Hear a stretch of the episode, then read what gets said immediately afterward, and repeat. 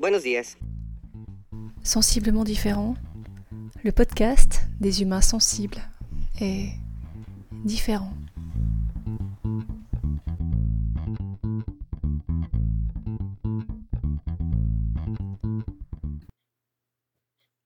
L'autre jour, une dame est arrivée chez mon voisin. Elle ne le connaît pas, elle disait avoir perdu son chemin. Venir d'une ville éloignée, disons de quelques centaines de kilomètres. Elle était à pied, avec un sac de course. Elle ne savait plus où elle avait garé sa voiture. Mon voisin, qui habite un lieu improbable, une sorte de donjon perdu, mon voisin l'a écouté. Vraiment, écouté. Je pense qu'elle lui a fait confiance directe. Lui, il a essayé de contacter les autorités locales pour l'aider. Après ça, bien plus tard, une voiture est arrivée avec une personne responsable du lieu où vit la dame, dans cette réalité. Mon cœur s'est serré, parce que, franchement, je ne serais pas partie avec elle. J'ai regardé mon voisin. J'ai regardé où se situait l'humanité. Mais fraternité, putain. Salut. Épisode 32, un jour, un thème, un podcast. Aujourd'hui, je vais te parler de la mort. Bon, je sais, dit comme ça, ça ne sonne pas funky. Pour être parfaitement honnête, je n'avais pas du tout imaginé aborder ce thème un jour. Pas du tout. Je peux te montrer la liste de mes 20 prochains sujets. Nulle part est écrit rendez-vous avec la mort. Pourtant, je l'ai côtoyé récemment. Ce n'est pas un sujet facile. Il se peut que ma voix tremble. Ça fait partie du game. Et dans les règles que je me suis fixées, je te raconte mon histoire telle que je la vis. Les côtés fun, les côtés moins fun, ce que je fais des rencontres et des situations qui se présentent à moi. Je vais te dire comment j'ai traversé cette tempête. Et quelque part, contre toute attente, comment elle est devenue une aventure. Je dédie cet épisode à toutes celles et tous ceux qui ont perdu quelqu'un. À toutes celles et tous ceux qui accompagnent la mort dignement, respectueusement. Je le dédie aussi à tous les vivants.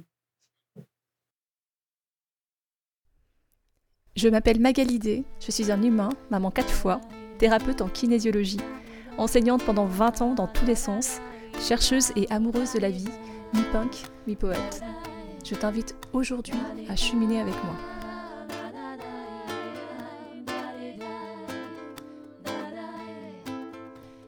Abonne-toi à ce podcast que tu peux trouver sur toutes les plateformes pour ne rien manquer et participer à cette aventure extraordinaire, la tienne.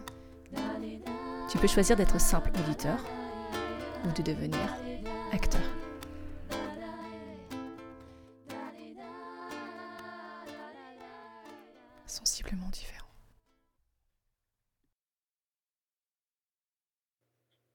Mon père est mort le 13 février 2023 à 8h55.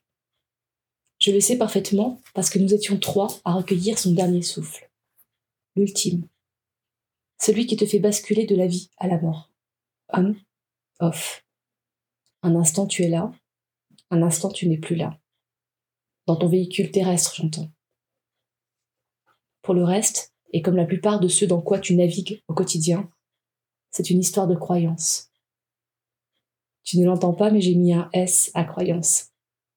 C'est donc une histoire de tout un tas de croyances. S'il y a un autre truc auquel je ne m'attendais pas du tout, c'est bien celui-ci. Accompagner mon père dans sa fin de vie. Les derniers jours, le grand saut. Je l'ai déjà évoqué ici et là, je ne fais pas partie des gens qui peuvent cocher la case relation père-fille réussie. Plutôt foirée même. Intimement foirée. Comment on se construit sur cette base? Par essai-erreur. Une démarche quasi scientifique de tâtonnement expérimental.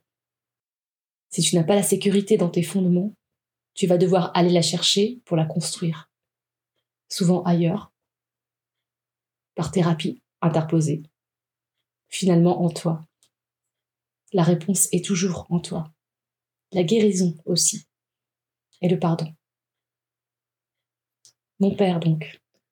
Un coup de fil pour annoncer que c'est la fin. Un jour d'intégration de l'information. Un abandon total du rythme de ta vie, de ta dynamique quotidienne, pour aller là où tu sens qu'est ta place, instinctivement. Le pourquoi, à ce moment, tu t'en fous. Juste, tu te mets en mouvement. Et la rencontre, la re-rencontre, avec cet être qui est devant toi, que tu viens voir juste pour la forme, pour dire bonjour, salut, coucou, je suis là. Tu as un certain nombre de chances qui ne réagissent pas spécialement, qui ne te reconnaissent pas, car sa conscience est aléatoire, sa mémoire aussi. Tu te retrouves face à cet être que tu connais depuis toujours, d'une certaine façon, et puis qui t'accroche, par son regard, son putain de regard. Alors, sans réfléchir, tu te poses et tu discutes.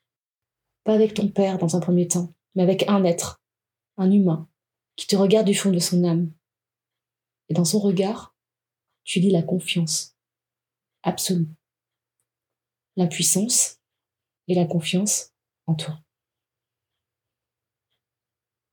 De là commence autre chose, une autre histoire, une qui n'existait pas avant ce moment précis, une que tu peux choisir d'écrire, d'inscrire dans la tienne d'histoire ou pas. J'ai choisi de l'écrire. J'ai consacré l'immense partie de ma présence ponctuelle sur la terre où je suis née et à laquelle je ne me sens pas appartenir, à partager des moments avec lui. Lui dire des tas de trucs sur ma vie, celle de mes drôles, des trucs importants, des trucs pas importants, n'importe quoi. Les gens qui comptent aujourd'hui, les étapes, les rêves, les peurs, le courage aussi. Et puis, lui expliquer l'après, le voyage, la légèreté, l'encombrement de ce corps fatigué, la libération, la transition, le décollage. Comme il a pas mal bossé dans le ciel, les images sont assez faciles à décrire. Les mots viennent tout seuls. Et parfois, les mots font la place au silence. Les moments, c'est aussi l'aide physique pour bouger le corps, soulever, replacer, couvrir, assister de près ou de loin celles et ceux qui, patiemment, doucement, nettoient, changent, vérifient et lui parlent. Soutenir celle qui est son binôme depuis toujours et qui en prend soin avec un amour infini. Les regarder un soir s'endormir, comme deux ados qui se tiennent par la main. Être bouleversé, sans cesse. Organiser une réunion de famille improbable avec la tribu de petits-enfants pour lui souhaiter un bon voyage, dire des trucs nuls, dire merci. Dire merci surtout. Rire, pleurer, rire, pleurer. Passer un moment seul, passer un moment à plusieurs, parler d'hier et de demain, parler de l'après. Et puis aussi tout dire, tout dire devant lui, fucker les non-dits et les secrets, faire la place à ce qu'on sait, ce qu'on ne sait pas, ce qui nous échappe, ce qui fait peur, ce qui interroge, ce qu'on voudrait, ce qu'on ne maîtrise pas, en toute sincérité, en toute humilité, en toute humanité. C'est encore une histoire d'orchestration minutieuse, minutieuse et subtile, où chacune et chacun a un rôle à jouer. Jouer ce rôle, à Donf. Si ce n'est maintenant, alors quand? Le corps a ses mystères. Dans les derniers instants, il disparaît à vue d'œil, comme si le monde matériel laissait la place au monde immatériel. Alors tu navigues entre les différents mondes, parfois dans le trash, parfois dans la poésie, des sons, des odeurs, des visions au-delà de toi, ou qui captent ton regard jusqu'au fond de ton âme. Explorer tout. Dormir peu, comme un gardien du feu. Et le feu, c'est la vie.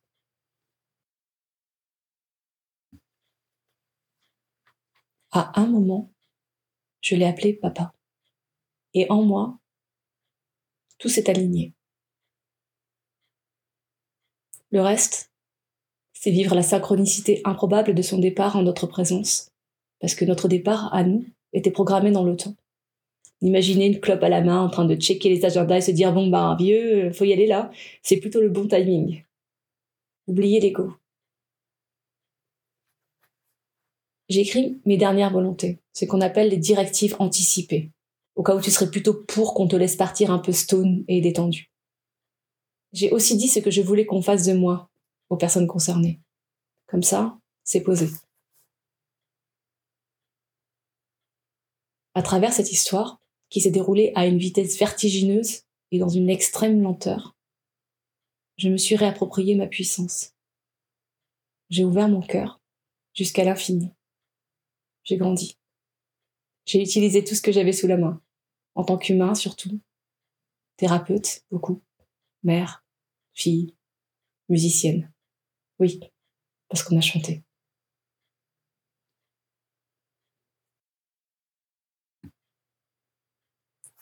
Si tu as aimé cet épisode, partage-le en me taguant. Tu peux aussi mettre 5 étoiles sur ta plateforme d'écoute préférée. Et n'oublie pas, maintenant tu peux me trouver sur YouTube. Prochain rendez-vous, Inch'Allah, c'est déjà jeudi.